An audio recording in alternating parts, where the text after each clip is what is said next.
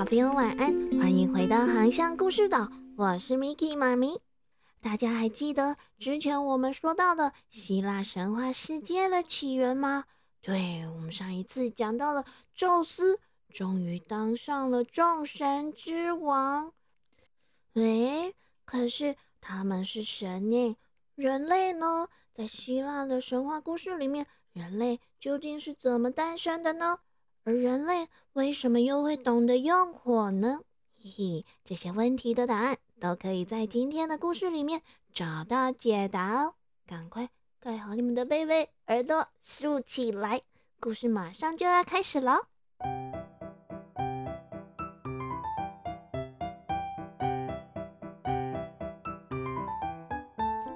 时间要回到宙斯和克罗诺斯大战的时候。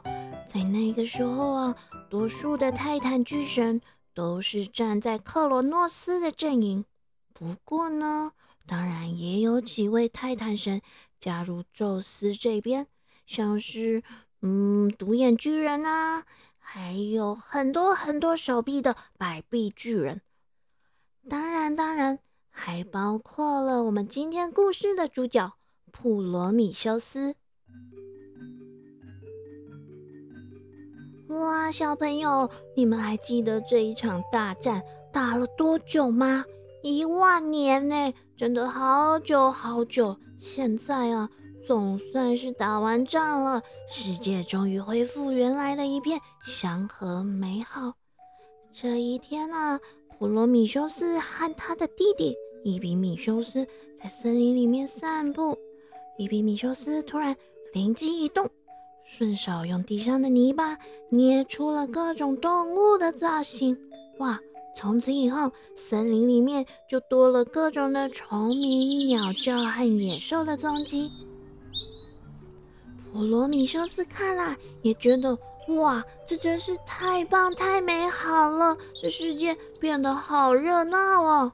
于是他也想帮这块大地制造一些些的欢乐，嗯，但是。该做些什么才好呢？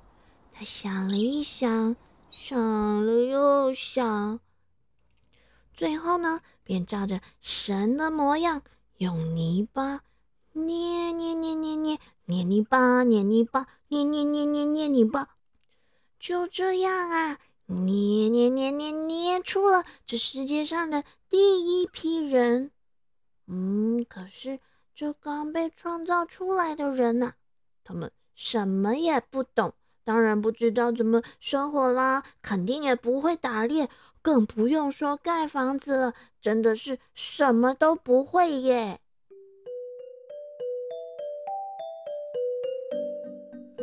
于是，善良又聪明的普罗米修斯就把这些人呐当成自己的孩子一样来照顾，来教育他们。他教人类怎么观察天上的日月星辰，还教人类怎么计算和写字。当然，当然，他也教会了人类耕种和养牛养羊，还教了人类怎么操纵风帆在海上航行呢。哇，这个普罗米修斯啊，他就像是一个伟大的老师。想尽办法，竭尽所能的把自己会的一切一切的本领，全都毫无保留的教给了人们。嗯，这一切啊，当然众神之王宙斯也都注意到了。宙斯告诉普罗米修斯说：“嗯，这些人类啊，他们只要敬重天神。”我呢，作为众神之王，我也会保护他们的。普罗米修斯知道了宙斯的想法之后呢，便开始教人们怎么举行祭典，教大家向宙斯献祭公牛。哇，在那个年代啊，献祭公牛代表的可是最高、最高、最高的敬意呢。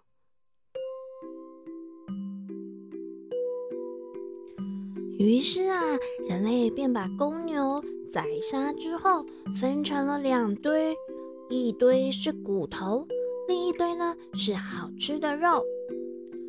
这个普罗米修斯啊，他知道宙斯哦超级爱吃肉的，所以呢，故意在那一堆骨头上面铺了满满的肥肉，而在瘦肉那一堆上面啊，盖上了牛皮。嗯，小朋友，你们知道为什么普罗米修斯要这样做吗？嗯，原来啊，他想骗宙斯选肥肉，但是底下都是骨头的那一堆啊，这样子呢，祭典完了之后，人类才有肉可以吃啊。果然呢，不出所料，宙斯。一眼就看到了那一堆肥滋滋的肉，哦，看起来很好吃。他立刻就选了那一堆肥肉，结果想不到一打开，哇，掀开底下的肥肉，嗯，下面全都是一根一根硬硬的骨头。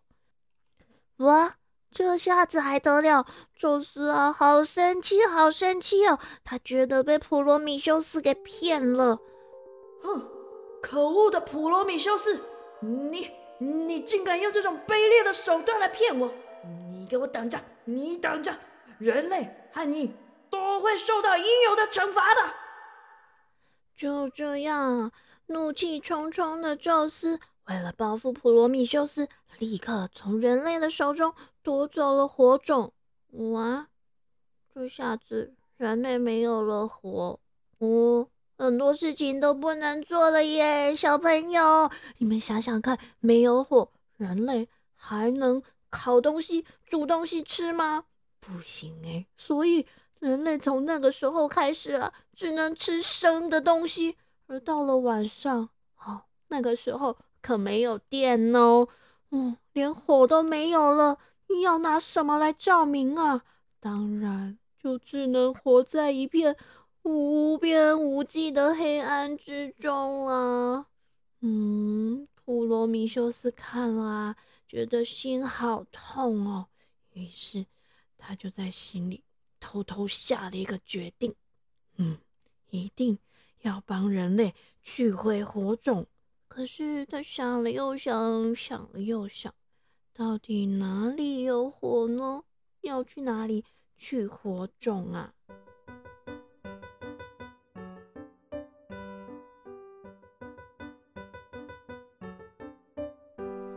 这个时候，普罗米修斯一抬头，刚好就看见了太阳神阿波罗正驾着他的太阳马车，哐啷哐啷哐啷的横跨天际。嗯，那个太阳马车上的熊熊燃烧的那个，不就正是火吗？普罗米修斯立刻。折了一根树枝，引回着太阳马车上的天火，重新呢把火带回到了人间。可是，小朋友，Miki 妈咪告诉你们，这个啊，可是普罗米修斯偷来的火。这个偷来的火呀，没有办法永远燃烧。嗯，所以从那一天开始啊。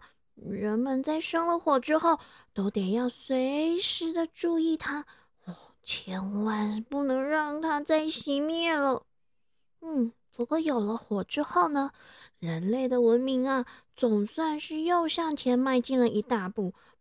不但可以用来煮食物，还可以用来取暖，当然还可以用火来赶跑凶猛的野兽。所有的人类啊，都万分的感激普罗米修斯。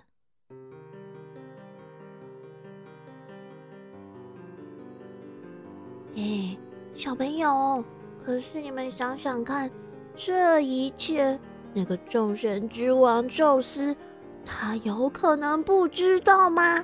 好，他可是众神之王哎，怎么可能不知道，对不对？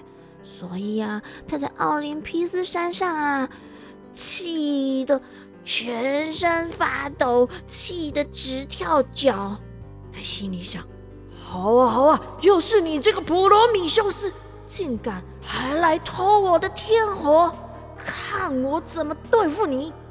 于是，怒气冲冲的宙斯立刻就招来了火神赫菲斯托斯，命令他打造一位绝世美女。这个火神呐，他的手艺实在是非常了得。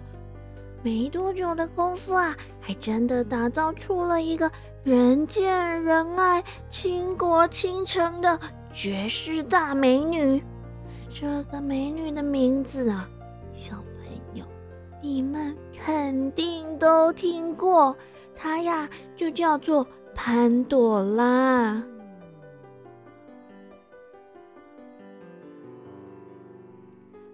潘朵拉抱着一个神秘的小盒子，被宙斯送到了人间，见到了普罗米修斯的弟弟伊比米修斯。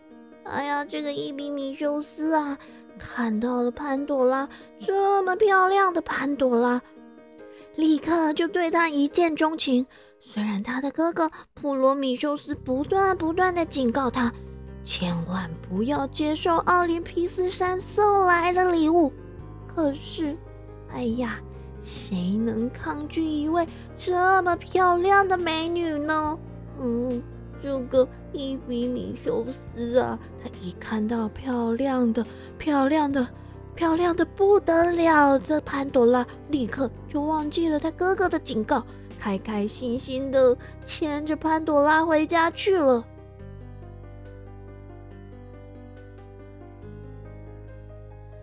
想不到潘朵拉一进门，立刻就打开了他怀里的那个小盒子，突然间。一团又一团的黑烟不断的从盒子里面冒了出来，暴力、恐惧、疾病、瘟疫，想不到这一团又一团的黑烟全都是宙斯为了惩罚人类放进去的灾难。潘多拉自己也吓了一大跳，连忙盖上了盒子。可是这一切已经来不及了，刚刚窜出去的那些灾难呢？从此就留在了人间。嗯，小朋友，但是盒子里面还有一个东西哦。潘多拉的盒子里面还有一个很重要的，是希望。所以，即使人呐已经没办法再过得无忧无虑，生活里面充满了各式各样的苦难，但是别忘了，潘多拉的盒子里。永远都还有希望哦！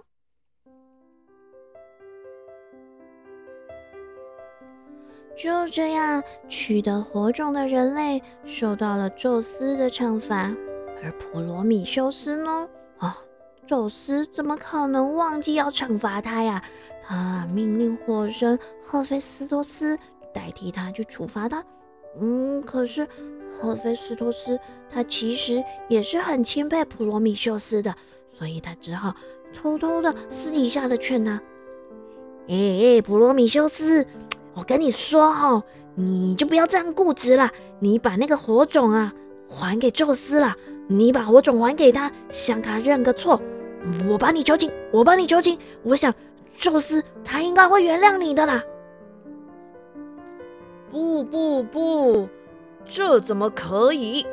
我告诉你，我宁愿忍受痛苦的折磨，我也是绝对、绝对、绝对不会向宙斯求饶的。哈，这个普罗米修斯啊，他的个性还真的是很倔强哎，说什么都不肯向宙斯认错。于是。普罗米修斯就被绑到了高高的悬崖上，胸口啊用金刚石做的钉子钉着。一个人不是一个神，在那里独自忍受着饥饿、寒冷，还有各种的痛苦。但是啊，宙斯的处罚还不是只有这样哦，他呀命令老鹰。每天每天都飞到普罗米修斯身边，啄食他的肝脏啊？什么意思哦，就是命令一只老鹰飞去，每天吃普罗米修斯的肝呢。啊，重点是今天吃完了，明天还会再长一个新的出来，然后老鹰又飞过去，再把它的肝脏吃完，然后又长一个新的。每天每天日复一日，每天啊，在那里被老鹰吃肝脏。哦，用想的我就觉得好痛，好痛，好痛哦！实在是太可怕了。哦，小朋友，你们想想看，那个画面是不是很可怕、很残忍呢？嗯，哎，到底未来会不会有什么厉害的人，有什么英雄出现去拯救普罗米修斯呢？嗯。普罗米修斯可是为了我们人类才去偷天火的耶，他还为我们承受了这么大的痛苦，到底会不会有个英雄去拯救他呢？嘿嘿，先保密，这是之后的另外一个故事了。好啦，大家记得回来收听《航向故事岛》，就会知道后续的发展了。彩雨藏宝箱。今仔日咱要讲的，就是拄则故事内底有讲到的，迄个潘多拉的阿爸内底存啥物物件？小朋友，恁敢会记哩？存啥？存希望，希望，希望，希望，就是希望，希望，希望。